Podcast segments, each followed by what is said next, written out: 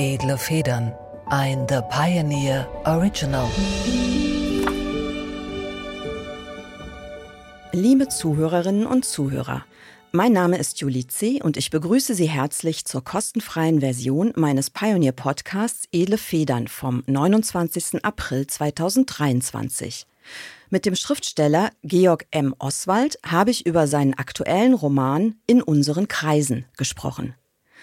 Alle Folgen meines Podcasts werden einen Monat nach Erscheinen in voller Länge überall dort, wo es Podcasts gibt, hochgeladen. Die aktuellen Folgen finden Sie exklusiv auf thepioneer.de oder über den Link in den Show Notes. Edle Federn, der Literaturpodcast mit Julie C. Ein The Pioneer Original. Willkommen, liebe Zuhörerinnen und Zuhörer, zu einer neuen Folge von Edle Federn, dem Literaturpodcast auf The Pioneer. Mein Name ist Julie C. und ich habe heute den Schriftsteller und Juristen Georg Oswald bei mir zu Gast. Georg hat in den letzten drei Jahrzehnten viele unterschiedliche Bücher veröffentlicht, knapp zehn Romane, einen Erzählband, Kolumnen, aber auch immer wieder Bücher, die mit dem Recht zu tun haben. Zum Beispiel im letzten Jahr einen literarischen Kommentar zum Grundgesetz. Gerade eben vorgestern ist sein neuer Roman erschienen. Er heißt In unseren Kreisen. Und wir haben das Vergnügen, heute also über dieses ganz aktuelle Buch zu sprechen. Herzlich willkommen, lieber Georg. Schön, dass du extra aus München angereist bist, um hier in Berlin bei uns zu sein. Ja, vielen Dank für die Einladung und ich freue mich sehr, dass ich hier bin. Würdest du dich denn unserer Zuhörerschaft bitte einmal selbst vorstellen? Ja, also wenn ich mich vorstelle, dann mache ich das eigentlich immer genau mit diesen Dingen, die du gerade genannt hast. Wie viele Bücher, über welche Themen, was habe ich studiert, was treibe ich so. Ich bin auch noch Lektor seit ein paar Jahren im Hansa Verlag, beschäftige mich gerne mit Literatur. Das Liebste, was ich tue, ist Lesen und Schreiben tatsächlich. Und je älter ich werde, desto mehr merke ich, dass das eigentlich das Beste ist, so was man mit seiner Zeit anfangen kann. Natürlich liebe ich meine Familie und bin mit der auch gerne zusammen. Auf Platz zwei. Ich würde gar nicht sagen auf Platz zwei, sondern das, das bedingt sich, gehört zusammen, spielt mhm. alles irgendwie ein großes Orchester. Das heißt, du hast deinen Anwaltsberuf jetzt auch wirklich endgültig an den Nagel gehängt. Ja, schon. Nach ja, ziemlich genau 25 Jahren dachte ich dann, als ich die Gelegenheit hatte, zum Hansa Verlag zu gehen als Lektor, ähm, das ist eine gute Gelegenheit, das auch nach außen hin klar zu machen, dass ich jetzt nicht mehr als Anwalt praktiziere, weil sonst von beiden Seiten die ja, Gefahr würde ich nicht sagen, aber die, die Versuchung vielleicht zu groß gewesen wäre, zu sagen, man macht doch noch mal was. Und ich finde es dann schon ganz gut, sich jeweils wirklich zu 100 Prozent auf die Dinge zu konzentrieren, mit denen man sich dann beschäftigt. Ja, wobei das ja vorher gerade nicht so war. Du hast es ja schon sehr lange auch zweigleisig betrieben, ne? Oder hast du zum Schluss eigentlich überhaupt nicht mehr praktiziert als Anwalt? Hm, doch schon, aber wenn ich Anwalt war, war ich Anwalt und wenn ich mhm. mich mit der Literatur beschäftigt habe, dann äh, habe ich das getan. Ich war ja als Anwalt nicht angestellt, sondern selbstständig und hatte auch immer die Möglichkeit, meine Zeit frei zu gestalten. Wenn man jetzt für einen Verlag arbeitet und da Vollzeit beschäftigt ist, dann passt das eigentlich nicht wirklich zu der Beschäftigung als Rechtsanwalt. In meiner Vorstellung passt das ja vor allem nicht zu der Beschäftigung als Autor. Also ich würde mir Sorgen machen, dass wenn ich jetzt Lektorin wäre und halt erstens mal feste Bürozeiten hätte, wo ich jeden Tag anwesend sein muss, weiß ich nicht, zehn Stunden oder was, und vor allem aber sozusagen auch meine literarische Energie auf die Texte von anderen verballere, weil man ja doch beim Lektorieren auch sehr, sehr intensiv reingeht. Also ich vermute mal, dass du als Autor auch als Lektor vielleicht dich noch stärker identifizierst, als es vielleicht ein Lektor macht, der nicht Autor ist, dann hätte ich quasi ein bisschen Sorge, dass ich meine eigene Schreibquelle da abschöpfe und verbrauche und dann selber gar keine Lust mehr habe. Hast ja. du da keine Angst vor? Ich bin da jetzt gerade an einem, an einem merkwürdigen Punkt, weil ich gerade ein Buch fertig habe, das jetzt eben auch. Äh, und das hast du schon ist. während deiner Lektoratstätigkeit geschrieben? Oder? Das war schon in Teilen, also es war schon relativ weit gediehen und ist jetzt während der Lektoratszeit fertig geworden. Mhm. Aber da waren eigentlich die wesentlichen Schritte schon gemacht. Ich wusste, dass es das Buch geben wird und ich wusste, wie ich es zu Ende bringen werde und mhm. so. Also deshalb stand da jetzt nicht die Entscheidung, ob ich es überhaupt mache äh, zur Debatte. Und das spielt schon eine Rolle, das stimmt schon, dass die Beschäftigung mit den, mit den Texten von anderen natürlich auch mehr in der Nähe ist äh, des eigenen Schreibens als jetzt zum Beispiel die Beschäftigung mit Schriftsätzen und juristischen Fragen. Mhm. Aber ähm, mir fällt dauernd das Wort Eifersucht ein. Äh, ich versuche äh, sozusagen, dass diese Bereiche nicht eifersüchtig aufeinander gucken, sondern, sondern dass sich das ergänzt und lasse das einfach. Ich finde, es hat auch was Inspirierendes, also zu sehen, wirklich auch aus der Nähe zu sehen, wie Autoren mit ihren Texten umgehen, wie diese Texte entstehen, äh, was sie selber für ein Verhältnis dazu haben. Das hilft einem ja immer auch, selbst über das eigene Verhältnis zu den eigenen Texten nachzudenken und so. Ähm, ich habe viele Ideen in den letzten zwei, drei Jahren auch äh, immer wieder gehabt für eigene Projekte. Mhm. Es braucht aber dann bei mir immer sehr lange, bis ich mich wirklich für irgendwas entscheiden kann. Mhm. Und das nimmt dann auch immer sehr unterschiedliche Gestalten an, während ich daran arbeite. Und ich fühle da jetzt auch nicht so den Druck, dass ich denke, ich muss jetzt unbedingt gleich das nächste Buch schreiben oder so. Die Ideen, die ich habe, äh, fühlen sich im Augenblick ganz gut an. Also ich habe nicht das Gefühl, dass, dass, ähm, dass da was versiegt jetzt. Das, da versiegt nichts. Also das ganz bestimmt nicht, sondern es ist eher so ein recht profanes Zeitthema manchmal, dass man dann. Klar, ja. aber das ist es in Wahrheit ja auch immer. Und ich habe die Erfahrung gemacht, dass es manchmal sogar schädlich ist, wenn man zu viel Zeit zum Schreiben hat. Ich weiß mhm. nicht, ob du das auch kennst, aber es gibt so dieses, wenn man versucht, Vollblutschriftsteller zu sein und da wirklich das so als Beruf zu begreifen mhm. und dann hast du den ganzen Tag und sollst ja. kreativ und ideenreich und brillant sein und auf einmal gibt es nur dich, viel zu viel Zeit und diesen ja. Rechner, dann kann das auch äh, bedrohlich werden und einen eher eine Blockade bescheren. Ja. Ich habe eigentlich immer am besten sozusagen an den Rändern des Alltags gearbeitet und gar nicht so sehr, wenn das so sehr im Mittelpunkt also, steht. Mein, mein erstes Buch habe ich in der juristischen Bibliothek geschrieben. Ja, und während du aufs Examen gelernt hast, oder? Genau, ja, oder ich mein sollen. erstes ja, nämlich auch genau. während der Examens. Also meinen ersten veröffentlichten Roman habe ich genau. gleichzeitig genau. mit der Vorbereitung und, fürs erste. Äh, bei, bei mir waren das Erzählungen und das war während der Referendarzeit, aber eben in der Vorbereitung aufs zweite Staatsexamen und das war ein guter Ort, um das zu machen. Um, um, äh, da, da habe ich mich wohler gefühlt. Da habe ich mich auch als Autor komischerweise an der Stelle ernster genommen wie, wie zu Hause. Weil ja. da so viele Folianten um dich rumstanden oder warum? Nee, sondern weil ich das Gefühl hatte, ich tue was Heimliches. Ich schreibe mhm, unter dem okay. Tisch. Mhm. Und genau dieses unter dem Tisch schreiben, das war eigentlich immer schon mein Verhältnis zur Literatur. Mhm. Ich habe in der Schule unterm Tisch im Chemieunterricht gelesen und ich habe Romane gelesen, nicht Chemiebücher und ich habe immer dieses Verhältnis dazu gehabt. Für mich war Franz Kafka ein ganz wichtiger Autor als Jurist und Schriftsteller, der immer sein Versicherungsleben hatte und sein geheimes Autorenleben und über das er viel gejammert hat, aber gleichzeitig ist, glaube ich, das Beste an seinem Werk genau dadurch entstanden, ja. durch, diese, durch diese komische Verbindung. Und ich konnte mir auch nie ernsthaft vorstellen, vom Schreiben zu leben, also jetzt im ökonomischen Sinn. Ausschließlich. Ja. Zunächst ja. mal nicht.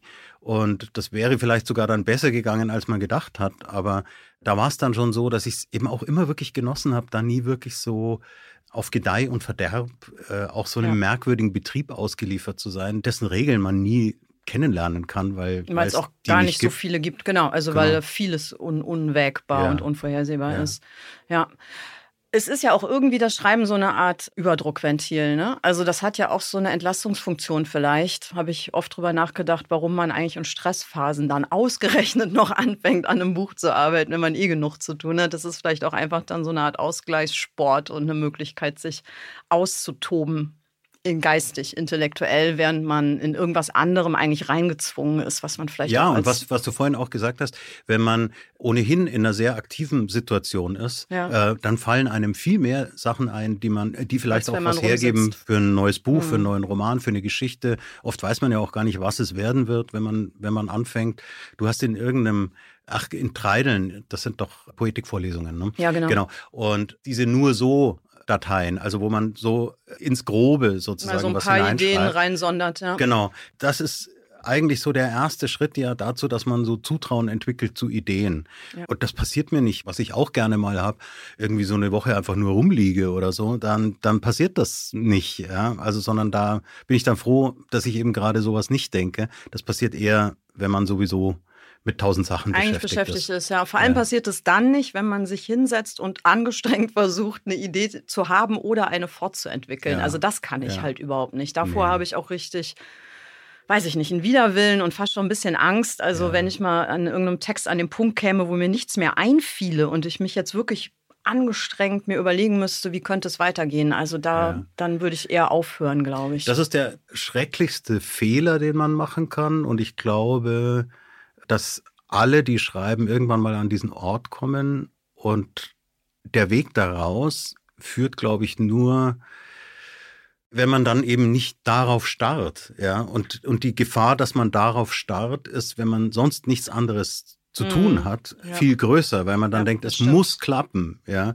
Und das ist die Garantie dafür, dass es nie klappt, ja. ja. Entsetzlich. Also es gibt ja fürchterliche Geschichten von Schreibhemmungen von, von Autoren. Das geht ja in die psychische Erkrankung hinein irgendwann, also in und, die Depression oder Und so. was ich mir total gut vorstellen kann, weil ich, weil, weil jeder kennt das, jeder, der schreibt, also du denke ich doch auch, dass du ähm, äh, mit irgendeiner Sache nicht weiterkommst und das Gefühl hast, du hast da ganz viel Zeit und Energie und Überlegungen hineingesteckt und es funktioniert nicht. Es ich höre dann einfach auf. Nichts, genau.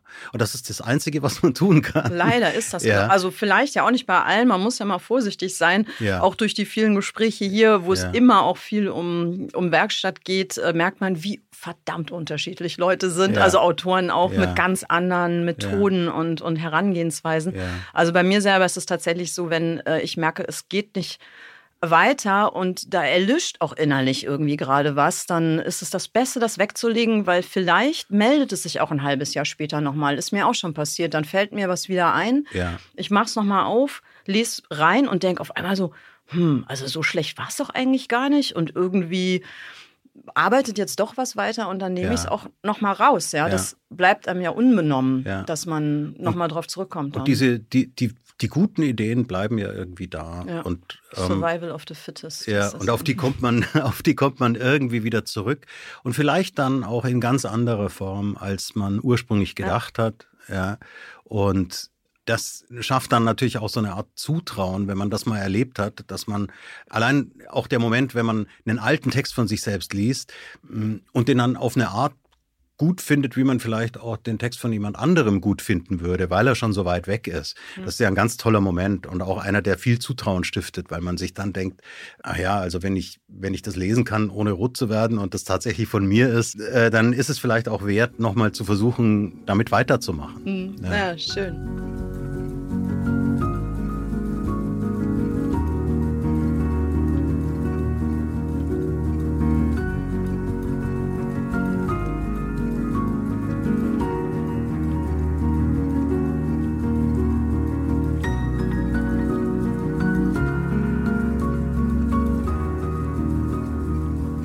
Dann kommen wir mal zu einer konkreten guten Idee, die du hattest. Und die bestand darin, dieses Buch zu schreiben, was in unseren Kreisen heißt und tatsächlich ein Roman geworden ist, entgegen aller Fairnisse.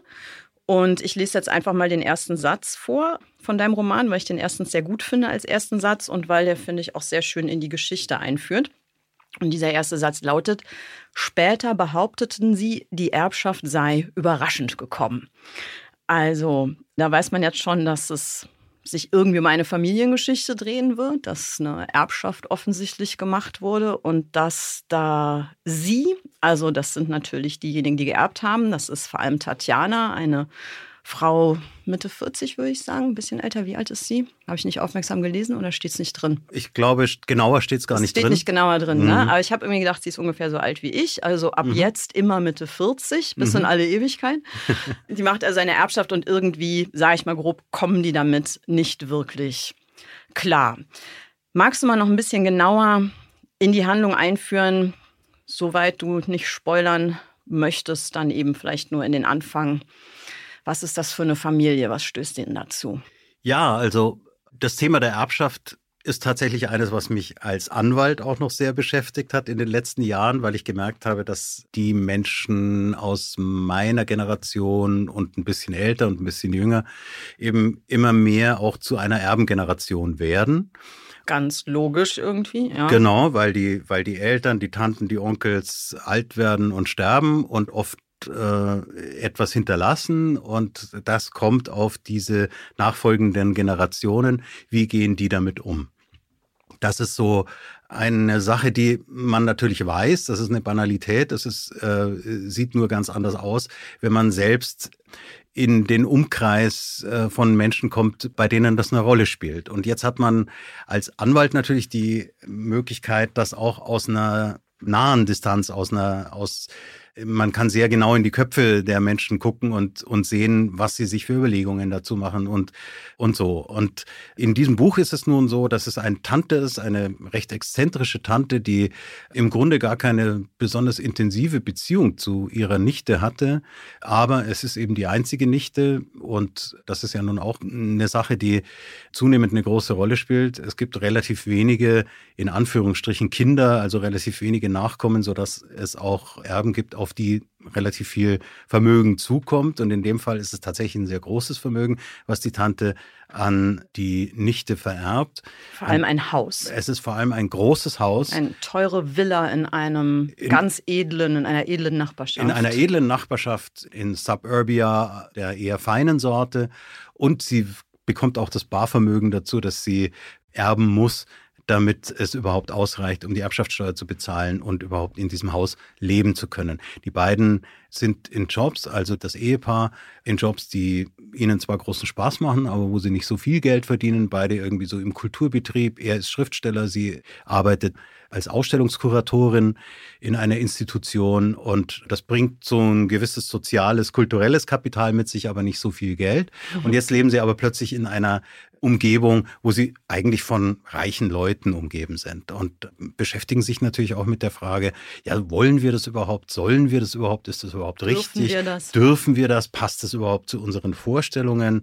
Und das sind alles Fragen, die Menschen in so einer Situation beschäftigen. Würdest du aus Anwaltssicht und natürlich vor allem jetzt aus Sicht eines Autors, der sich mit dem Thema Erbschaft so intensiv beschäftigt äh, hat, den Eindruck bestätigen, dass Erbschaften in Menschen oft ganz seltsame Charakterzüge zum Vorschein bringen, von denen man vorher nicht gedacht hätte, dass die existieren. Also ich habe jetzt glücklicherweise noch nicht so wahnsinnig viel Erfahrung mit diesem Thema, weil ich muss sagen, mir stellt sich beim dem Wort Erbschaft immer sofort irgendwie die Nackenbehaarung auf, weil ich irgendwie denke, das heißt Ärger. Ja, also das ist für mhm. mich gar nicht so dieses oh wow, das Glück, der Onkel aus Amerika kommt aus dem Nichts heraus und ändert alles zum Besten, sondern ich habe eher das Gefühl, das ist sozusagen die familiäre Apokalypse, wenn das am Horizont erscheint und habe es jetzt in zwei Fällen aus mittlerer Distanz auch schon erlebt, dass das tatsächlich so war und es ging mhm. noch nicht mal um viel Geld. Also ja. auf einmal haben alle, die sich vorher gut verstanden haben, also das ist ja jetzt nicht dein Thema, nicht, dass wir einen falschen Eindruck erzeugen. Es geht hier nicht um eine Familie, die sozusagen in einen Krieg übergeht, weil sie sich um die Erbschaft streitet. Das ist nicht das Thema. Aber genau das erlebt man ja wirklich auch von Leuten, wo man denkt, das hätte ich nie gedacht, dass die sich jetzt über eine Doppelhaushälfte in, am Rand von Castro Brauxel mhm. mit einem Verkaufswert von weiß ich nicht, so streiten, dass sie sich am Ende alle hassen. Das ist doch nicht ja, wert, oder? Ja. Oder um noch viel weniger. Oder noch also weniger. Wie, wie du, ja. wie du mhm. gesagt hast. Also da spreche ich jetzt nicht als Autor dieses Buches, weil es da tatsächlich um was anderes geht, sondern so aus dieser Beobachtung der anwaltlichen Praxis. Das ist ein bisschen ähnlich wie auch bei Scheidungen.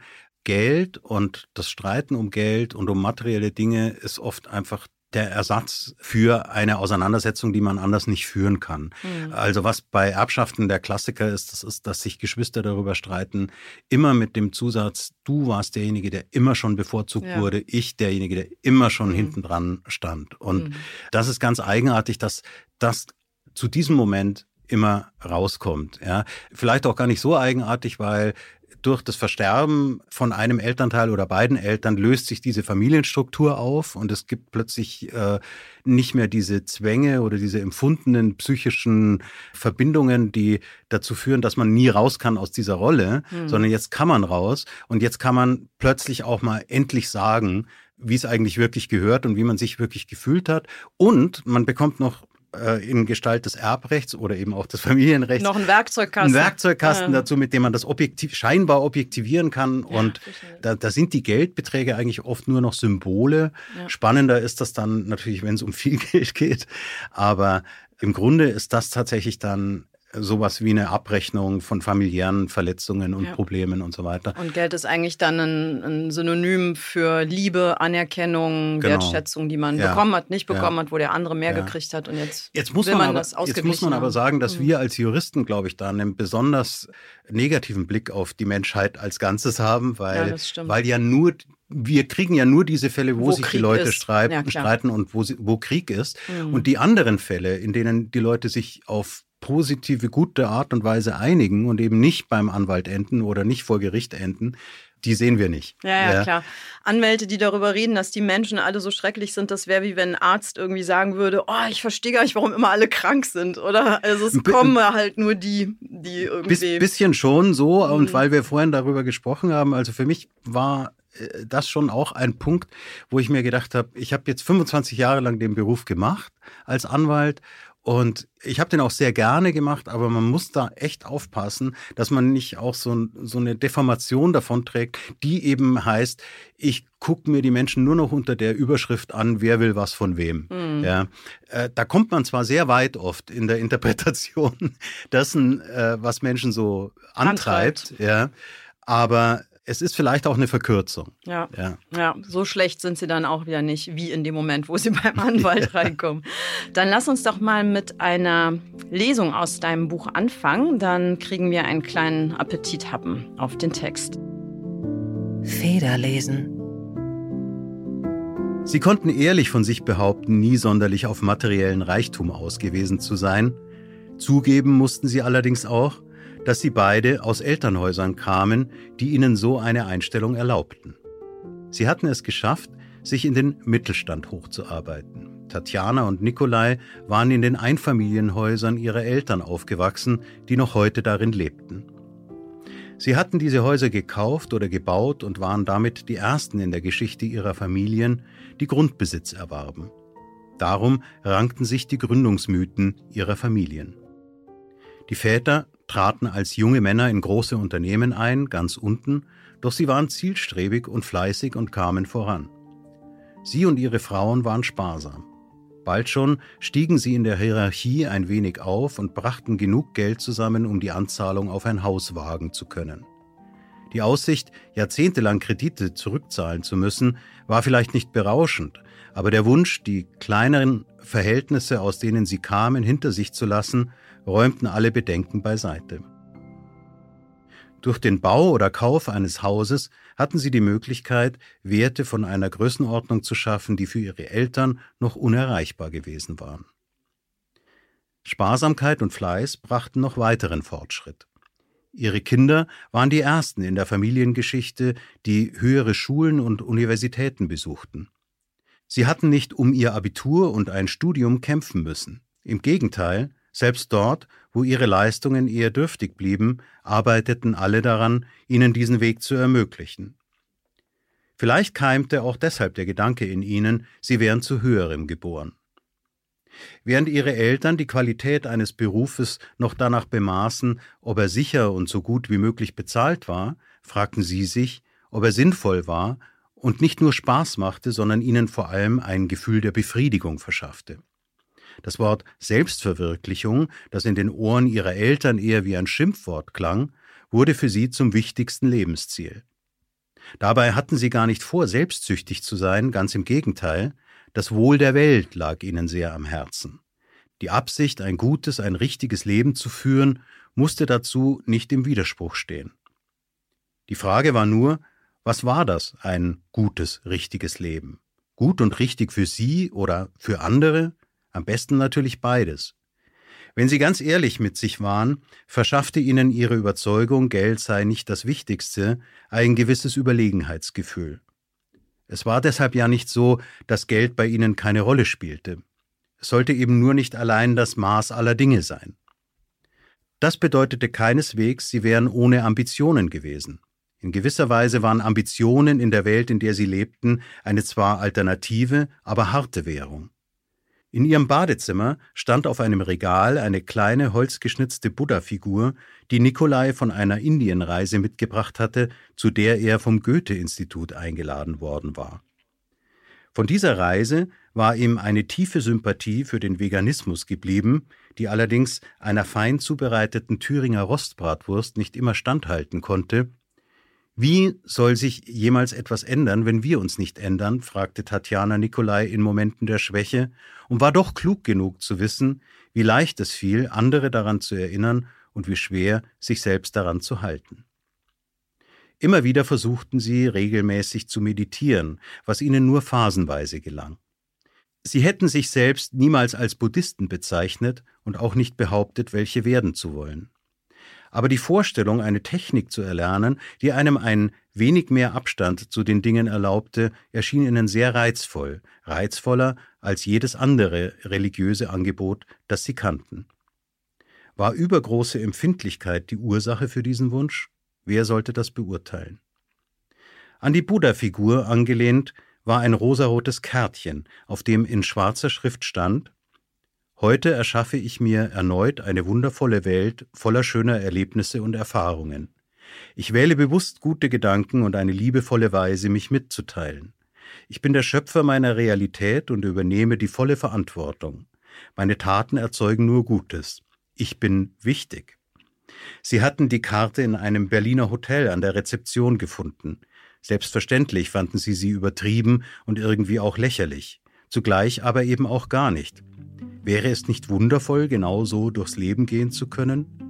Sie wollten es versuchen. Sie wollten nicht nur tun, was gut für sie selbst war, sondern auch gut für andere. Dazu gehörten ein achtsamer, sorgfältiger und auch geschlechtersensibler Sprachgebrauch, fair gehandelter Kaffee, Mülltrennung, Verzicht auf Fleisch und, wenn das schon nicht möglich war, dann wenigstens welches vom Biometzger, Hühnereier nur, wenn sie mit der Garantie verkauft wurden, dass auch die männlichen Küken aufgezogen werden, keine Billigklamotten, keine oder doch so wenig wie möglich Flugreisen und so weiter und so weiter. Verstöße gegen alle diese Regeln waren unvermeidlich, aber auch keine Katastrophe, denn es gab immer die Möglichkeit eines moralischen Ablasshandels, indem man Problembewusstsein zeigte.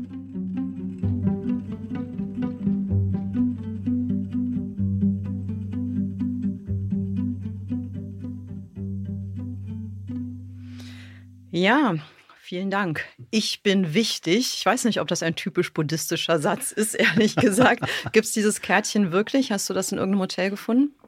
Ich habe es tatsächlich gefunden und hätte mir das so schön nicht ausdenken können und glaube auch, dass der Satz Ich bin wichtig dann eben in dem Sinne zu verstehen ist, nicht ich bin wichtiger als andere, sondern mhm es ist wichtig, dass ich so diese Art von Achtsamkeit praktiziere, wie sie da beschrieben wird in diesen Sätzen. Das ist sicher so gemeint, aber es trifft so in den Kern von einer Frage, die ich mir schon wirklich sehr, sehr oft gestellt habe, nämlich ob sozusagen diese Beschäftigung mit all dem, was deine Figuren ja auch tun, also unter diesem großen Begriff Achtsamkeit jetzt mal im erweiterten Sinne eben auch die eigene Lebensführung zu reflektieren, alles bewusst zu tun, auch im Sinne von, ich möchte es alles richtig machen am Ende meditiere ich noch, um sozusagen selbst mein Oberstübchen auch noch äh, hygienisch rein zu halten. Ob das nicht letztlich doch irgendwie eine Ausprägung von einem ganz merkwürdigen Narzissmus ist, der letztlich dafür, davon ausgeht, was auf diesem Kärtchen ja steht. Ich bin der Schöpfer meiner Welt. Ich trage für alles die Verantwortung. Ja, deswegen ist es auch ganz, ganz wichtig, ob ich einen Fehler mache oder nicht, weil nämlich alles letztlich in meiner Hand liegt und nichts ändert sich, wenn nicht ich mich ändere. Ja. Also so gut ich diese Bestrebung ja irgendwie finde, manchmal denke ich in so ein bisschen mehr Demut gegenüber auch der Größe von komplexen Systemen und Zukunft und Schicksal und was wir alles nicht in der Hand äh, halten, würde vielleicht, sage ich mal, ein gutes Gegengewicht auch liegen, oder? Also total. Also äh, ich persönlich denke auch, dass der Anteil sozusagen an Einflussnahmemöglichkeiten auf das Leben und auf Gestaltungsmöglichkeiten viel geringer ist, als wir uns einbilden oder als sich zumindest diese Denkweise einbildet der Text versucht ja so ein bisschen zu erklären, wo das herkommt, indem er eben auch den Blick auf die früheren Generationen wirft, die schlichtweg nicht die Zeit hatten und auch nicht die Möglichkeiten hatten, auf diese Art zu denken. Also so, Ja. so kann man, glaube ich, nur denken, wenn man materiell wenig Sorgen hat, wenn man im Grunde einen Punkt im Leben erreicht hat, der es einem erlaubt, sehr viel über sich und seine Befindlichkeiten nachzudenken. Solange man diese Möglichkeiten nicht hat, sondern einfach nur die Notwendigkeit besteht zu arbeiten, um seinen Lebensunterhalt zu verdienen oder das zu erreichen, was man irgendwie erreichen will, kommt man nicht an diese Punkte. Und das, das ist ja nun auch etwas, was diese Generation, die dann vermehrt das Augenmerk auf die sogenannte Selbstverwirklichung gelegt hat, der Vorgängergeneration vorgeworfen hat, dass ihre Ziele total unreflektiert sind. Dass dieses Reihenhäuschen oder Häuschen, das sie alle haben wollten, ja doch kein Naturgesetz ist. Ja, also das kann ja doch nicht das einzige Ziel im Leben sein, am Ende ein Häuschen mit einem Auto davor zu haben. Und einem Grill mit einer Bratwurst und, drauf. Und einem Grill mit einer Bratwurst drauf und einer vierköpfigen Familie, die da eben dieses Leben lebt. Und an, an dieser inneren Leere, die so etwas produzieren kann, sind ja auch viele dieser Familien zerbrochen. Ja, also gerade diese ganzen Freunde, die dann äh, Familien hatten, wo die Eltern sich getrennt haben und so weiter. Also wo man gemerkt hat, dass so der geistige Überbau, den dieses Lebensprinzip oder dieses System hatte, gefehlt hat oder nicht weit genug getragen hat. Andererseits hat der Begriff Selbstverwirklichung in meiner Interpretation auch das nach sich gezogen, was wir heute Burnout nennen. ne? Also ich glaube, dass Genau. diese Überforderungssyndrome, die ja häufig im Mhm. Beruf erfahren werden, Ja, ja. letztlich auch Folge davon sind, dass wir das komplett überfrachten. Also der Job ist nicht nur für das Reihenhäuschen und Ja. so verantwortlich und muss eine sichere Grundlage schaffen, sondern dieser Job muss was bedeuten, Sinn stiften, mich selbst verwirklichen. Er muss in jeder Hinsicht richtig sein. Ja. Und deswegen bin ich auch bereit, mich selber dafür gnadenlos Mhm. auszubeuten, Ja. weil das eigentlich ein metaphysisches Angebot ist, diese. Arbeitsstelle. Ne? Und, und, dieser, dieser Begriff der Selbstverwirklichung, der ist ja brutal. Also der sagt ja erstmal, du bist gar nicht wirklich, solange Ja. du nicht dafür gesorgt hast, es zu werden. Und, Stimmt, ja. und wer ist dafür verantwortlich? Du selbst, nur du. Ja? Mhm. Und das heißt also, alles, was nicht dazu führt, dass ich mich selbst verwirkliche, ist mein persönliches Versagen, wie du vorhin schon kurz angedeutet hast. Das ist ja tatsächlich auch die große Bürde, die damit verbunden ist. Jemand, dem das nicht gelingt oder die falschen Ziele verfolgt, der ist ja schon deshalb gescheitert, weil er, weil er entweder nicht die richtigen Ziele erkannt hat oder nicht in der Lage Ja. war, sie umzusetzen. Immer selber schuld. Fürchterlich. Ja. ja.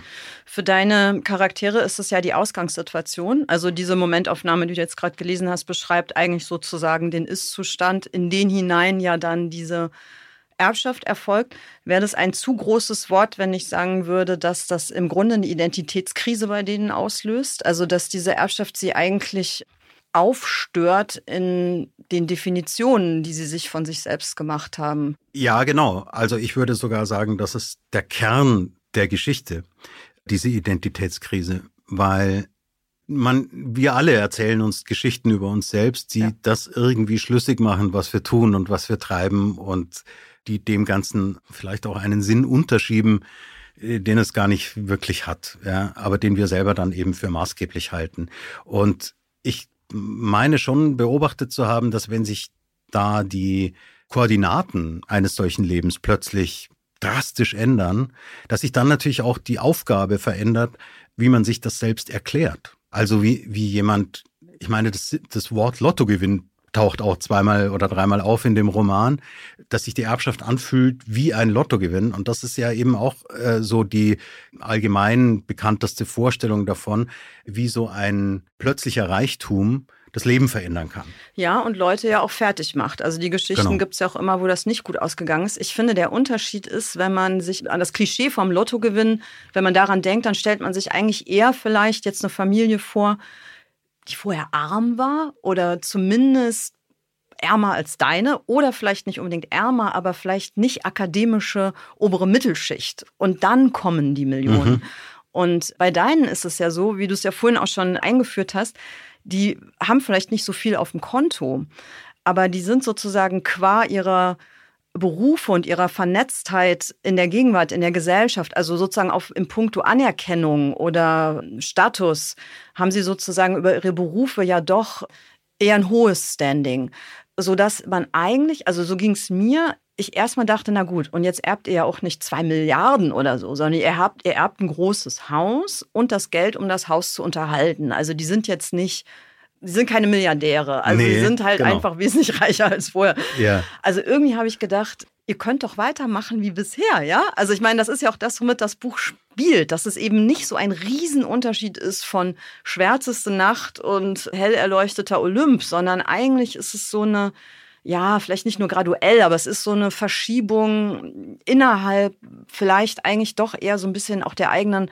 Crowd, so vom unteren Rand an den oberen Rand derselben Kategorie oder so. Und dass das so reinhaut, Ja. also, dass die darüber so außer sich geraten, das fand ich enorm spannend. Also, das finde ich macht den Spaß auch beim Lesen aus, dass man Stück für Stück merkt, also ich konnte mich sehr gut identifizieren, ich fand es alles super glaubwürdig und so Stück für Stück merkt man so, ja klar, so funktioniert das. Das sind jetzt die Fragen, auch zwischen Mann und Frau. Es ist ihr Haus und nicht seins und wer ist jetzt der Chef und wer lebt sich wie schnell in der neuen Gesellschaft ein und so. Also was auch Hierarchieverschiebungen entstehen und so. Das fand ich echt unerwartet. Also es hat mich wirklich überrascht, dass sich das so krass auswirkt. Das denke ich auch, dass das die Fragen sind, die am Ende wahrscheinlich viel schwieriger zu beantworten sind, wie wenn sich nun auf drastischste Weise, so wie du es beschrieben hast, also bettelarm und dann plötzlich Millionär und dann wird als erstes mal der Porsche gekauft. Und Genau. So. Ja, das findet hier nicht statt, sondern die sind ja ihrer Meinung nach eigentlich in einem Leben, das zwar vielleicht gewisse materielle Einbußen oder noch nicht mal Einbußen hat, aber noch nicht bestimmte materielle Möglichkeiten nicht bietet, die andere Berufe vielleicht schon bieten würden. Aber dafür tun sie ja das Richtige und damit können sie auch genauso weitermachen. Nur untergräbt das auf so eine merkwürdige Weise auch ihre eigene Glaubwürdigkeit in dem, was sie tun. Und das ist eigentlich das, womit sie kämpfen. Und das ist, glaube ich, auch etwas, was ich eher beobachtet habe, als dass ich es durchdacht hätte.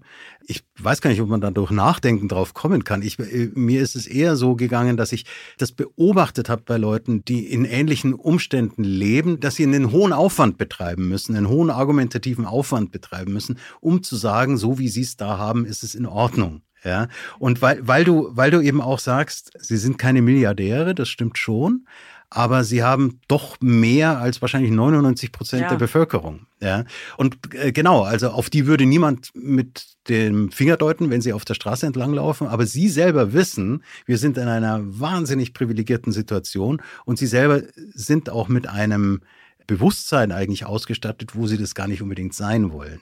Ja. Das ist es nämlich. Und deswegen ist es ja eine Identi- eine Identitätskrise, weil sie eigentlich das, was sie jetzt geworden sind, glaube ich, vorher abgelehnt haben in gewisser Weise, oder? Also sie hätten wahrscheinlich gesagt, na ja, Leute, die da in einer riesen Villa rumsitzen, die sie geerbt haben und die wahrscheinlich dann ständig auf Reisen sind und in keiner Weise bewusst leben, sondern einfach nur ihr Geld verprassen. Solche wollen wir auf gar keinen Fall sein. Und jetzt sind sie in gewisser Weise aber ja dazu geworden. Also ich glaube, das ist die Krise, oder? Das ist Gen- eigentlich ein moralisches Gen- Problem. Genau, was es ist ein haben. moralisches Problem und deshalb spielt auch die Geschichte der Tante, von der sie es geerbt haben, eine große Rolle. Also das ist eine sehr unkonventionelle Frau gewesen oder so erschien sie ihnen zumindest immer. Und dieses nicht konventionell sein der Tante war irgendwie auch immer ein Argumentationsbaustein dafür, dass es schon in Ordnung ist, so wie es ist. Mhm, weil sie wenigstens nicht die typische Firmenbesitzerin oder sowas ist, sondern Genau. ja. Ja. Was mich total geflasht hat, da muss ich auch einmal fragen, ich finde es eigentlich unzulässig zu fragen, wie viel echter Georg in einem Text steckt, aber an der Stelle muss ich es einfach tun, ähm, also eigentlich sind es sogar zwei Stellen. Das eine war, dass der Schriftsteller im Roman heimlich zum Rauchen in den Garten geht und auch echt total darauf achtet, dass weder seine Frau noch seine Töchter, äh, seine Tochter das irgendwie riechen. Da wollte ich dich einmal kurz fragen, wie viel echte Lebenserfahrung da drin steckt. Rauchst du heimlich? So, so, soll ich sag erst einfach, beantworten? ja. Ähm, ja, ja, natürlich. Also sowas kann man überhaupt nur so schreiben, wenn man weiß, worum es geht. Sagen wir mal so, meine, meine Familie geht damit wesentlich gelassener um, als es in dem Buch beschrieben wird. Aber ab einem gewissen Alter verheimlicht oder versucht man das ja vor sich selbst zu verheimlichen. Und in dem Fall ist es eben tatsächlich so, dass er eigentlich vor allem vor sich selbst das verheimlichen möchte. Das war im Übrigen auch tatsächlich die Stelle, von der ich gedacht hätte, dass ich sie noch vorlese, aber es ist auch gut, dann nachher eine andere vorzulesen, weil die Entdeckung des Ganzen ja dann dazu führt, dass er eigentlich merkt, wie lächerlich das ist. Aber ich finde, das ist eine, eine hochinteressante Szene, weil sie davon spricht, wie sehr man sich selbst ein Theater vorspielt. Ja, ja, also- und bei ihm passt es natürlich überhaupt nicht dazu. Und ich und muss, es ist ich muss komisch. Ne? Also wir reden jetzt über etwas, was du jetzt nicht vorgelesen hast. Also um Genau. es noch mal kurz zu sagen, der geht Ja. nicht nur in den Garten, um heimlich zu rauchen, sondern der tut das sozusagen mit dem inneren Aufwand, als ob er jetzt einen Mord planen würde oder Genau. so. Also er Ja. macht Ja. ein Bohai und Ja. Innere moralische Überlegungen, aber auch Vorkehrungen, wo genau er das jetzt Ja. machen kann und wie viel man an Ja. seinen Kleidern riecht. Also quasi forensisches Rauchen ist das. Forensisches Rauchen und da habe ich mich über mich und alle anderen, die das manchmal tun, lustig gemacht an der Ja, Stelle. okay, das Ja. habe ich mir irgendwie gedacht, dass Ja. man das nur schreiben kann, wenn man das irgendwie auch selber kennt.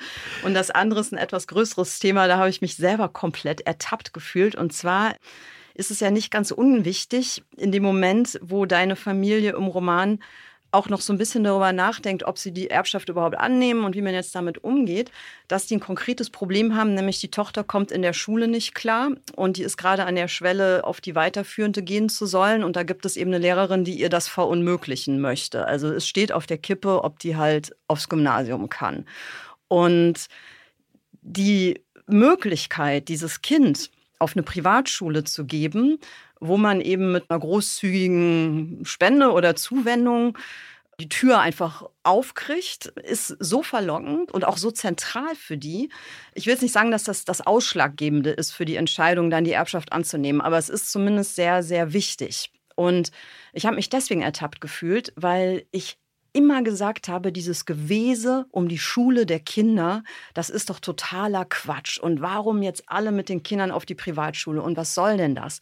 Und in dem Moment, wo es einen selber betrifft, also mein Sohn ist jetzt in dem Alter, dass er nächstes Jahr auf die weiterführende Schule soll, wenn da irgendein Problem am Horizont auftaucht, merke ich bei mir selber, wie ich alles über Bord werfe, was ich je gesagt und gedacht habe und wirklich denke, also dafür, dass er auf die Schule kommt, wo es ihm gut geht, wo er klarkommt, würde ich alles tun. Also wirklich, da wäre ich zu Egoistin, da wäre ich unmoralisch Hauptsache.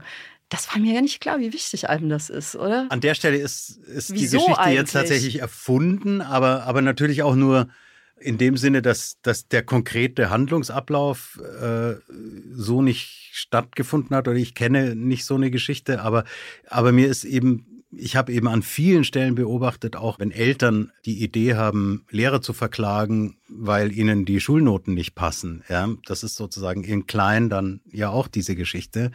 Oder es gibt in dem Buch auch die Diskussion mit der Lehrerin, die sagt, ihr haltet einfach nicht aus, wenn euer Kind eine schlechte Note schreibt, dann heißt das nicht zwingend, dass das Kind eigentlich hochbegabt ist, ja. sondern das heißt eigentlich nur, dass das Kind eine schlechte Note geschrieben hat. Ja.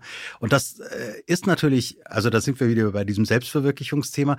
Dazu gehört natürlich auch, dass die Kinder erfolgreich sind und dass die Kinder nicht irgendwie einfach äh, die Schule fertig machen und dann eine Arbeit finden, sondern es muss ja ganz toll alles sein. Ja. Also muss ich mir den Schuh jetzt anziehen, wenn ich irgendwie. und, und wenn du dann die Möglichkeit hast, was jetzt einfach wirklich nur von mir eine böse Unterstellung ist in dem Roman, ich weiß noch nicht mal, ob ich es mir so vorstelle, aber ich habe es so beschrieben in dem Roman, wie, wie man dann eben mit einer Spende dafür sorgen kann bei einer Privatschule, dass das Kind dann dahin kommt, wo es vorher nicht gesehen wurde. Ja? Und warum soll es das nicht geben? Ja? Natürlich gibt es das. Eben. In- Und diesen Dialog der Direktorin mit der Mutter, den habe ich so geschrieben, wie ich mir sowas vorstelle. Ja? Dass man so ein bisschen direkt, indirekt über das Thema redet. Also wir haben verstanden, du hast es nicht so gemacht, Ich habe sondern so es nicht ist alles frei gemacht. erfunden. Ich habe es nicht frei erfunden, aber ich habe es erfunden. Ja, klar, das, die Kinder sind Teil, sie sind ein Statussymbol, sie sind Teil dieser, dieser Identitätsbeschreibung. Trotzdem ist es doch eigentlich erstaunlich, wo wir doch eher so ein bisschen vielleicht in Zeiten leben, wo Bildungsideale in den Hintergrund geraten, ist jedenfalls so mein Gefühl, dass man eigentlich nicht mehr so sehr wie vielleicht noch vor drei, vier Jahrzehnten diese Idee hat, durch Bildung gibt es ein Aufstiegsversprechen, durch Bildung kommt der Frieden in die Welt, durch Bildung lösen wir überhaupt alle Probleme, ja? Also egal welches Problem es gibt, war ja auch politisch die Antwort immer, naja, dann müssen wir in Bildung investieren, dann wird es schon. Ich muss ehrlich sagen, ich hänge dem nach wie vor auch ein bisschen an. Ich bin da vielleicht auch stark geprägt durch diese Zeit. Inzwischen geht unser Bildungssystem ja eigentlich eher einen Bach runter, wenn man das mal so beim Namen nennen darf. Und trotzdem oder vielleicht auch gerade deswegen ist mir das beim Lesen deines Buches jetzt nochmal aufgefallen, was für eine zentrale Frage das aber zumindest für alle ist, die Kinder haben. Ja? Also, dass sich darum im Zweifel eine ganze Familie drehen kann, um die Frage, wie kommen die Kinder in der Schule klar? Ja. Was sind das für Noten? Wie ist die weiterführende Schule und so weiter? Also, dass es wirklich zum, zum, zum Zentrum des Selbstgefühls der Genau. ganzen Familie werden kann. Und wenn man zum Beispiel das Schul- und Universitätssystem in den USA ansieht, was ja. sehr viel privater noch organisiert ist, da ist ja so eine bestimmte Form von Nepotismus Absolut. einfach vollkommen normal, ja. Also auch offiziell. Da ist es einfach so, dass es Colleges gibt, die 100.000 Dollar pro Semester kosten und andere nichts oder nur ein paar tausend pro Semester äh, kosten. Und dementsprechend ist dann auch die Qualität und die ähm, Tatsache, dass du von einem teuren College oder von einer teuren Universität kommst, hat unmittelbare Auswirkungen ja, genau. auf deine beruflichen Möglichkeiten. Und so ist ja hier Gott sei Dank eigentlich noch nicht, noch würde ich nicht? mal behaupten. Ne? Also Aber du erkaufst dir jetzt ja noch nicht mit einer bestimmten Privatschule für dein Kind die Garantie, dass der dann hinterher auch bei SAP oder sonst wo einen tollen Job kriegt. Ja. Also das ist ja glücklicherweise in meiner Wahrnehmung noch nicht so. Aber die Leute fangen an, sich so zu verhalten, als ja. wäre es so. Ja, und, und natürlich Bildung in dem Sinne, wie das vielleicht zu unserer Schulzeit noch war, dass man so gesagt hat, es gibt so einen bestimmten Bildungskanon, wenn man den verstanden hat oder wenn man sich den angeeignet hat, dann ist man reif für ein Studium und dann kann man dieses Studium absolvieren und das führt einen dann in so einen Beruf. Dafür hat sich einfach auch die Berufswelt ja viel zu sehr verändert. Und es sind Berufszweige entstanden, die man noch gar nicht kannte, als wir zur Uni gegangen sind. Ja, aber genau das auch. würde ja eigentlich eher, also ich will auch nicht nur noch eine Bildungsdiskussion ja. hier führen, aber mich interessiert das Thema schon sehr. Also die Berufswelt hat sich doch eigentlich gerade so entwickelt, dass immer mehr Leute, die eben nicht den klassischen Weg gegangen sind, die eben nicht einfach nur Abi, Studium, einen bestimmten Beruf gelernt und den dann auch ergriffen, sondern Berufe ergriffen haben, die sie vielleicht selbst erfunden haben, ja, also sei es im Internet oder in der Kulturbranche oder so. Also eigentlich ist es doch eher offener geworden und mir hat gerade am Telefon jemand erzählt, dass selbst die Juristen inzwischen, also die studierenden Juristen, anscheinend inzwischen nicht mehr das absolut Wichtigste im Leben darin sehen, ein zweistelliges Examensergebnis zu erzielen, weil nur dieses ihnen überhaupt Zugang gibt, mhm. zum Beispiel in den Staatsdienst. Also wir mussten ja immer voll befriedigend oder mehr mhm. erreichen. Also für alle Nichtjuristen draußen, was das überhaupt ist. Zweistellig heißt also zehn Punkte oder mehr. Das war eben so ein bisschen ja der, der Abscheider. Also wer zweistellig ist, konnte bestimmte Berufe bekommen und drunter halt nicht. Genau. Das heißt, viele haben Verbesserungsversuche gemacht, um diese Note noch zu erreichen im Examen. Und mir hat gerade jemand erzählt, dass sie damit wieder aufhören, weil du inzwischen auch mit 7,5 Punkten in Nordrhein-Westfalen in den Staatsdienst kommst ja. und weil der Fachkräftemangel so groß ist. Ja dass du dich gar nicht mehr nach der Decke strecken musst. Ja. Und zu all dem passt es doch eigentlich nicht, jetzt sein ganzes Lebensglück an die Frage zu hängen, auf welche Schule die zehn- oder elfjährige Tochter kommt, wo ja noch gar nicht absehbar ist. Ne? Also ich meine, das ist ja vollkommen fiktiv. Genau, und das, das dieses ist Gewese. Aber vielleicht auch einer ganz vordergründigen Statusüberlegung geschuldet. Denn ich habe es einfach noch nicht anders beobachtet, als dass Eltern also darüber einfach auch klar machen, dass sie selber sehr bewusst sind und eine, einen sehr bewussten Umgang damit pflegen, mit der, der Ausbildung, indem sie Acht geben bei der Auswahl der Schule und der Ausbildungsstationen ihre Kinder. Also einfach ein, einmal mehr Perfektionismus sozusagen an der Stelle auch, ne? Oder Bisschen schon, ja. ja. ja. Ich schreibe immer für Bücher, die wir hier besprechen, so einen alternativen Klappentext. Das habe ich selbstverständlich für deines auch getan und den lese ich dir jetzt einfach mal vor. In unseren Kreisen ist nicht nur ein Klasseroman, er ist darüber hinaus ein Klassenroman und damit vielleicht nicht Begründer, aber Wiederbeleber einer literarischen Gattung, die völlig zu Unrecht ein wenig in den Hintergrund geraten ist. Als Klassenroman geht in unseren Kreisen davon aus, dass es auch heute noch in unserer sozialdemokratisch gut durchnivellierten Gesellschaft ganz entscheidend darauf ankommt, zu welcher sozialen Klasse man gehört. Und zwar nicht nur innerhalb von Grobkategorien wie arm oder reich, sondern auch in feineren Nuancen wie obere Mittelschicht, mittlere Oberschicht oder bürgerlich-akademisch gehobene, aber mäßig verdienende Unteroberschicht mit notorisch schlechtem Schichtengewissen.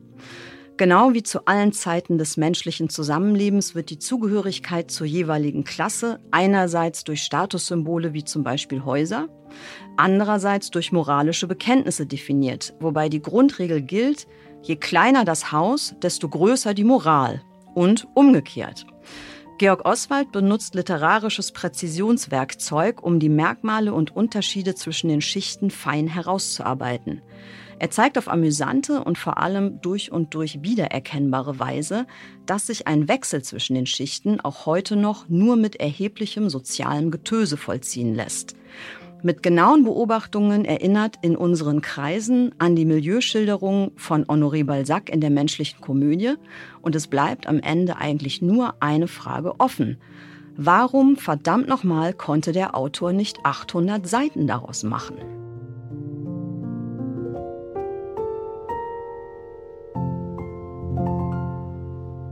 Das war ein Vorwurf, und den meine ich auch so. Also wenn es etwas Schlechtes über dein Buch zu sagen gibt, dann würde ich sagen, es ist echt zu kurz. Wie viele Seiten hat es? 180 vielleicht? Um 208. Knapp zwei, ja. 208, 208 gerade so Seiten. über die 200. Ja, genau, gekommen. gemogelt. Ja, gute Frage. Ich mag wirklich gerne kurze Bücher. Ist ein großes Thema, oder? Großes ich meine, Thema. hättest du doch ja. doppelt so also viel bei, schreiben können. Balzac war nun nicht gerade bekannt für seine kurzen Romane, das stimmt. Ja, deswegen. Ja, sehr schön. Naja, die Leute haben ja heute auch nicht mehr so viel äh, ah, Zeit ah, ja. mhm. ähm, zu lesen und vielleicht auch nicht zu schreiben. Keine Ahnung. Also ich fand das Buch schon fertig am Ende. Man könnte darüber natürlich viel mehr schreiben. Was mich sehr gefreut hat an deiner Kritik, oder an deinem Klappentext, ist, dass du dieses Thema, du nennst es Klasse, so ist es auch richtig bezeichnet.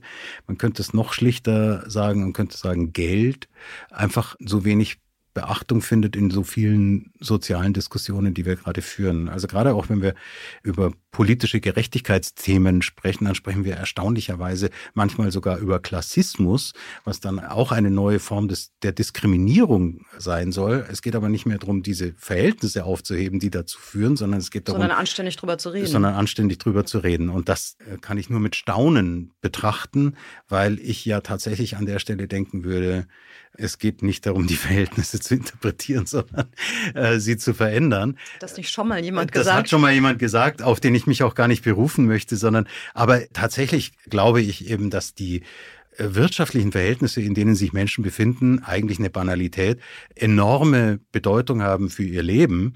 Und darüber müssen wir reden, wenn wir was verstehen wollen von den Problemen, in denen sich Menschen befinden. Ja. Ja, da bin ich politisch sowieso komplett bei dir und auch ich teile, also auch ich teile wirklich dieses Erstaunen darüber, wie oft dieses Thema einfach weggelassen wird. Ja. Weil es ja nicht in Konkurrenz zu anderen Fragen stehen muss. Also was ich halt gar nicht verstehe, ist, warum sich im Diskurs jetzt öfter mal so eine Art Antagonismus äh, breit macht, quasi zwischen der Frage, ob man einen Sachverhalt aus Klassensicht oder aus Identitätssicht ja. bewerten soll. Ja wo ich sagen würde, und das finde ich eben leistet dein Buch, diese beiden Dinge gehören ja untrennbar zueinander. Also man kann, finde ich, das nicht abtrennen und bekommt dann einen tauglichen Analysemaßstab, ja. sondern ja. man muss, wenn man über Identität spricht, die Frage der ökonomischen Verhältnisse mit hineindenken, weil das immer einen Unterschied macht, zusätzlich zu Geschlecht, Hautfarbe und was es sonst noch für Merkmale ja. gibt. Also man kann es nicht einfach rausrechnen und sagen, ja. dass äh, entweder das oder das als. Ja. als ähm, Im, im, Im Gegenteil, ich glaube sogar, ne? dass, dass diese Frage, also die, die, die materielle Frage, die ökonomische Frage, auch tatsächlich ein viel verlässlicherer Gradmesser für Gleichheit und Ungleichheit ist als, als alle anderen. Ja, und nicht dann dazu führen, dass man die Menschen in immer weitere Gruppen unterteilt, sondern eher versteht, wo die wirklichen Trennungslinien verlaufen. Und die verlaufen eben in ganz vieler Hinsicht in ökonomischen Fragen. Ja. Und Jetzt äh, muss ich aber noch mal was sagen, weil du gerade sagst, mit der Länge des Romans. ich, Aha, ich, du planst jetzt den Teil 2? Nee, das, den, den plane ich nicht. Ich habe gerade tatsächlich eine Idee für etwas Neues, was mir im Augenblick so vorkommt, als würde es sehr, sehr umfangreich werden. Mir fällt, während ich das sage, aber auch ein, dass ich das öfter schon bei Büchern gedacht habe und es dann immer ganz toll finde, die auf so etwas von circa 200 Seiten herunter zu destillieren. Ich weiß nicht, wie bist du als Leserin? Liest du gerne dicke Bücher? Ja, halt, wenn sie gut sind. Ja, ja. Naja, das sagt sich eben so lapidar, aber ja. es ist, finde ich, fast noch schwieriger, ein langes, gutes Buch zu schreiben, als ein kurzes gutes Buch zu schreiben. Das glaube ich auch. Also nicht nur, weil es mehr Seiten sind oder auch komplizierter, sondern weil ich glaube, dass der Tonfall oder der Sound, den man entwickelt, wenn der sozusagen 600 Seiten tragen muss, muss der irgendwie noch wumsiger. Also da muss noch mehr Substanz und Saft dran sein. Ja. Oder eben eine bestimmte Form von ganz leichter Raffinesse. Aber da muss irgendeine gut tragende Decke sein, damit ein Leser da wirklich ohne Anstrengung, ohne Schmerzen, weil das ist mein Anspruch. Also ich möchte, dass man meine Texte nicht sich erarbeiten muss, sondern ich Ja. möchte, dass man sie gut lesen kann. Und ich glaube, das ist bei dir auch so, würde ich sagen. Also ja, du möchtest absolut. auch gerne Bücher schreiben, wo ein Leser vielleicht hinterher sagt, ach, das konnte ich gar nicht weglegen, das habe ich in einer Nacht durchgelesen. Also Ja. das ist, finde ich, immer so das größte Kompliment. Dann äh, muss natürlich für ein langes Buch der Tonfall einfach noch tragfähiger und besser sein. Und aber warum ich mich tatsächlich ein bisschen geärgert habe, ich habe ja dein Buch als Datei gelesen. Das heißt, ich habe nicht gewusst, wie lang es ist. Ja. Aber ich hatte vorher Ja. auch nicht geguckt, Ja. sondern also ich wusste, ich hatte keine Dicke, ich hatte nur eine Datei. Und dann habe ich gelesen, dachte ich so, ah, schön, jetzt fängt's an. Ja. und dann war es aber halt zu Ende. Oh. Ja. Und das ist eigentlich ja ein Riesenkompliment, so ist es auch gemeint, an den Stil und an die Tragfähigkeit des Tonfalls. Ich hatte das Gefühl, ich würde dieses Buch auch zu Ende lesen, wenn jetzt noch 600 Seiten kämen. Und dass die dann halt nicht kamen, fand ich dann einfach total schade, weil das ja nicht so oft ist, dass man 200 Seiten liest und denkt, oh Gott sei Dank kommen noch 400. Ja, wäre ja schlimm, wenn es jetzt schon vorbei wäre. Also das hättest du, glaube ich, auch weiterschreiben können. Ich hätte Lust gehabt, noch mehr davon zu erleben, wie es jetzt dieser Familie in ihrer neuen Umgebung da ergeht, weil du machst es ja auf in dem Moment, wo die umziehen, die ziehen in diese Villa und damit ja eine neue Nachbarschaft. Und da sieht man ja schon, du hast gerade gesagt, Geld spielt halt immer eine Rolle und Ökonomie. Und es geht eben auch nicht nur um Hungertuch oder nicht, sondern die kommen da in einen Kreis, in den die nicht gehören. Und das merkt man daran, wie die Läden aussehen, wie die angeguckt werden, auch wie man sich unterhält, was für Partys. Und das hast du ja ganz toll in Kleinigkeiten so herausgearbeitet, warum das so fremdelt warum die da nicht hinpassen. Und ich hatte einfach das Gefühl, da ist noch immens viel auch Konfliktpotenzial für diese Familie in der neuen Umgebung. Also das, das freut mich wahnsinnig und ich, während wir hier sitzen und darüber sprechen, denke ich, vielleicht ist das nur der Prolog zu diesem Na, 800 also, Seiten Roman. das war ja auch eigentlich mein wahres Ziel, dich zurück an den Schreibtisch zu loben, Schön, sozusagen. vielen, vielen Dank. Ja, dann nehmen wir das doch vielleicht zum Anlass. Ähm, du sollst ja auch ein zweites Mal vorlesen. Ja, Und ähm, wir haben ja auch noch eine Stelle, die gerade dieses Thema Wir fremdeln in der neuen Umgebung ja. so ein bisschen herausarbeitet. Federlesen. Angekommen. Wir sind angekommen.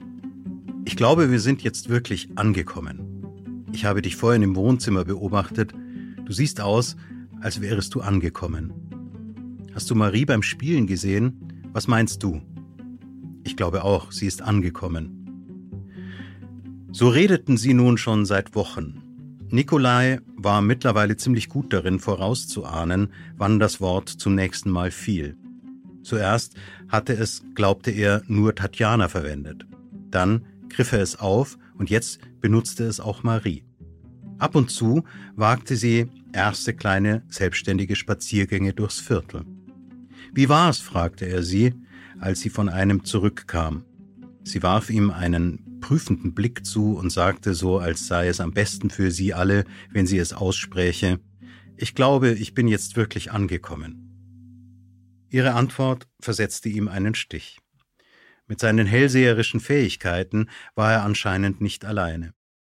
Er schämte sich ein bisschen, weil seine Tochter glaubte, sie müsse ihn beschwichtigen. Aber es stimmte schon, sie waren alle drei aufgeregt und auch ein wenig verunsichert. In einem guten Sinn, wie sie betonten. Nach dem Umzug mussten sie alles wieder neu lernen, wirklich alles.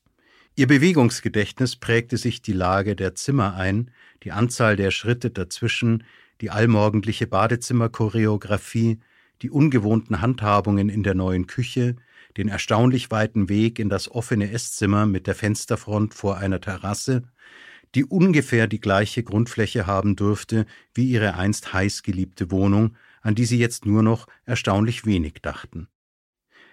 Bei all dem gab sich Nikolai die größte Mühe, was er tat, natürlich und routiniert erscheinen zu lassen und wirkte so, als summte er unablässig lautlos vor sich hin, hoffentlich haben wir keinen Fehler begangen, keinen nicht wieder gut zu machenden Fehler. Im Inneren des neuen Hauses fiel es ihm leicht, daran zu glauben, dass ihre Entscheidung richtig war. Das lag an der offenkundigen Tatsache, dass sie hier viel mehr Platz hatten. Doppelt und dreifach so viel Platz wie früher.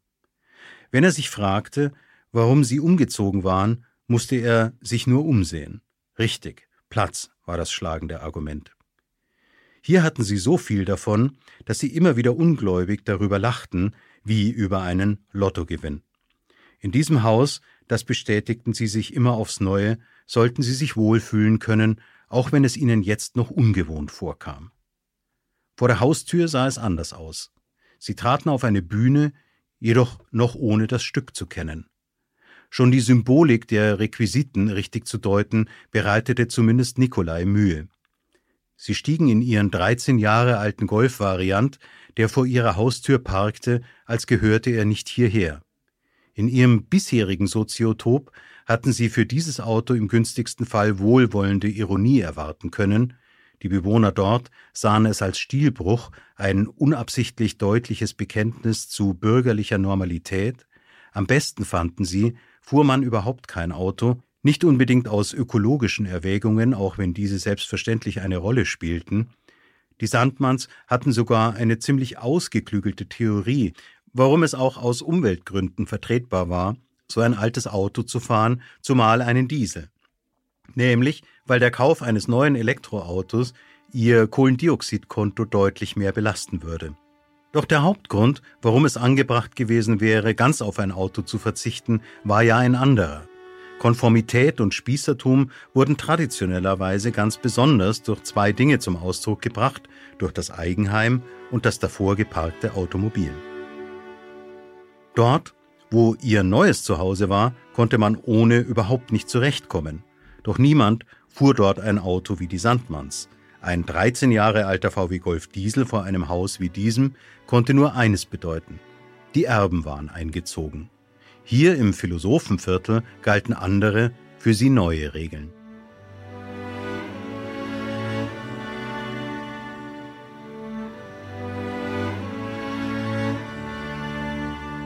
Schon lustig, dass so reiche Viertel oft Philosophenviertel oder Dichterviertel sind. Ne? Das ist in vielen Städten so. Genau, Musiker, Dichter, Künstler. Ja, die ziehen dann irgendwie, also das sind ja gerade nicht die, die zu Lebzeiten zumal in der Vergangenheit unbedingt immer den dicksten Geldbeutel dabei hatten, ne? aber sie prägen dann die Viertel, wo hinterher die größten Villen stehen. Eigentlich ein ziemlich lustiges Paradoxon. Ja.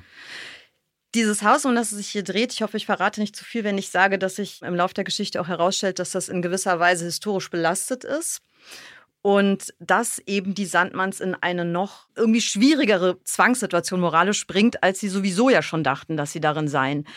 Dürfen sie da eigentlich wohnen? Dürfen sie dieses Haus haben? Dürfen sie ein solches Geschenk angenommen haben? Ich wollte dich einmal fragen, wie du das eigentlich selber siehst. Also diese Verknüpfung von Geld, Wohlstand, natürlich jetzt Identität, darüber haben wir schon gesprochen, aber auch tatsächlich einer moralischen Grundfrage, die taucht ja immer wieder auf. Also ist sozusagen Geld haben an sich schon ein moralisches Problem. Erst recht dann, wenn man dieses Geld ererbt, geschenkt bekommen hat und dann, wenn es vielleicht auch noch Geld ist, was in der Vergangenheit oder jedenfalls verkörpert durch dieses Haus, also jedes, jedes Vermögen hat ja eine Vorgeschichte. Also ich glaube, die meisten Vermögen, die man sich anguckt, in die Vergangenheit verlängert, werden nicht freiwillig auf einen Haufen geschart worden sein, sondern da sind immer Sachen gewesen, wie dieses Vermögen überhaupt zustande kam. Also ist ja eigentlich eine Vorbelastung auch fast der Standard, ja. Also haben die Recht sozusagen? Gibt es dieses Dilemma oder würdest du sagen, Geld und Moral in einen Topf zu werfen, und ich meine jetzt nicht die Frage, wie man damit umgeht, sondern mhm. nur es zu haben. Ganz im Gegenteil. Ich finde es ganz erstaunlich, wie wir damit umgehen in unserer Diskussion. Das Privateigentum ist das Rückgrat unserer Wirtschaftsordnung, unserer Gesellschaft. Und trotzdem ist es fast verpönt, das zu sagen. Mhm. Ja. Und daraus habe ich mir, jetzt spoilere ich selbst ein bisschen, auch natürlich hier den, den Spaß gemacht, dass das, was moralisch belastet ist, juristisch einwandfrei ist in dem Buch. Das ja. ist, klingt jetzt so ein bisschen in Rätseln gesprochen, aber egal, man muss es gar nicht genauer sagen. Rousseau war das, glaube ich, der gesagt hat, äh, der Erste, der auf die Idee gekommen ist, so ein Grundstück abzu, einen Zaun, zu ein, bauen. einen Zaun zu bauen um einen Grund herum und zu sagen, das ist jetzt meins, war irgendwie einerseits ein Genie und andererseits auch ein großer Verbrecher. Ja. Und er hat die Gesellschafts Ordnung begründet. Und er hat diese Idee sozusagen, dass es Privateigentum gibt, äh, von dem man die anderen ausschließen kann. Dann das heißt ja nun im Wesentlichen auch Eigentum, dass man andere davon ausschließen kann. Ja, auch schon verpönt und gleichzeitig aber eben auch gesagt, das ist ähm, äh, ein, ein wichtiger, eine wichtige Grundlage jeder modernen Gesellschaft. Und unsere Gesellschaft sieht das einerseits auch so, und ich persönlich sehe das ganz dezidiert so, mhm. ähm, weil ich glaube, dass das die Voraussetzung dafür ist, dass man überhaupt gesellschaftlich agieren kann auf eine freie Art und Weise. Denn ansonsten könnte man es wirklich nur über kollektive Entscheidungen. Ja, in dem Moment, wo es kein Privateigentum gibt, sondern nur kollektives Eigentum, kann man auch nur kollektiv darüber entscheiden, was man damit macht. Und nun ist das Privateigentum in unserer Gesellschaft ja auch nicht von allen Fesseln befreit. Es gibt sehr viele Vorschriften, die regeln, was man damit darf und was man damit nicht darf. Und das ist ja auch gut und richtig so. Aber die Tatsache an sich ist in meinen Augen sehr erstaunlich negativ konnotiert. Ja, ist sie.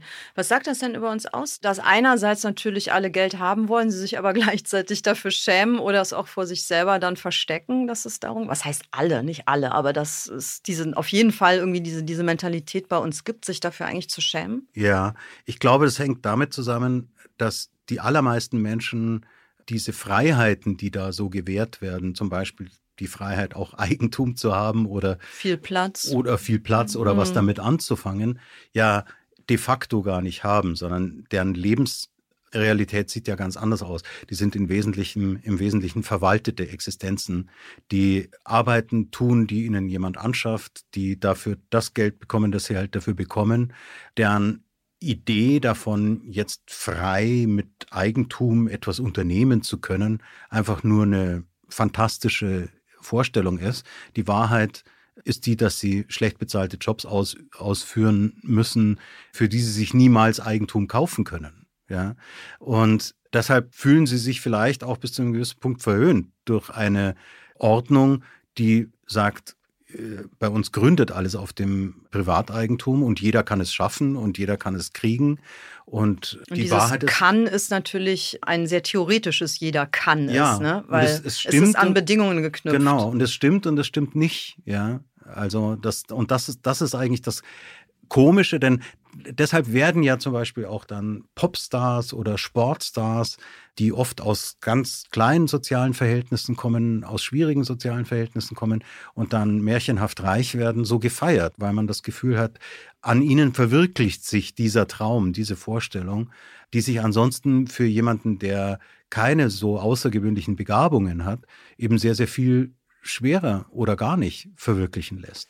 Aber es schämen sich ja viele, also aus den privilegierten Klassen auch gerade dafür. Die haben ja entweder einen Aufstieg gemacht oder zumindest hatten sie ihn schon gar nicht mehr nötig, weil ihre Eltern haben ihn für sie gemacht und Gymnasium, Uni und jetzt wie bei deinen Protagonisten halten vielleicht nicht toll bezahlte, aber doch sehr angesehener Job sind für sie selbstverständlich. Da ist ja Sozialneid oder sozusagen ein enttäuschtes Aufstiegsversprechen gar nicht die Adresse, sondern für die ist es ja irgendwie so der Wunsch, äh, von sich selbst behaupten zu können, es ginge um was anderes und Geld sei unwichtig oder ähm, weiß ich nicht, vielleicht auch tatsächlich in sich schon moralisch, also vielleicht, weil es immer natürlich mit einer Verteilungsgerechtigkeit zu tun hat, die nie erfüllt sein wird. Also es wird nie gerechte Verteilung geben, sondern immer nur einen Versuch, nicht allzu ungerecht zu sein, vielleicht. Ich glaube, mehr ist nicht erreichbar. Also vielleicht ist da einfach so ein grundschlechtes Gewissen immer. Also jedes Privileg ist auf dem Rücken von jemandem aufgebaut, der das gleiche Privileg nicht hat, oder?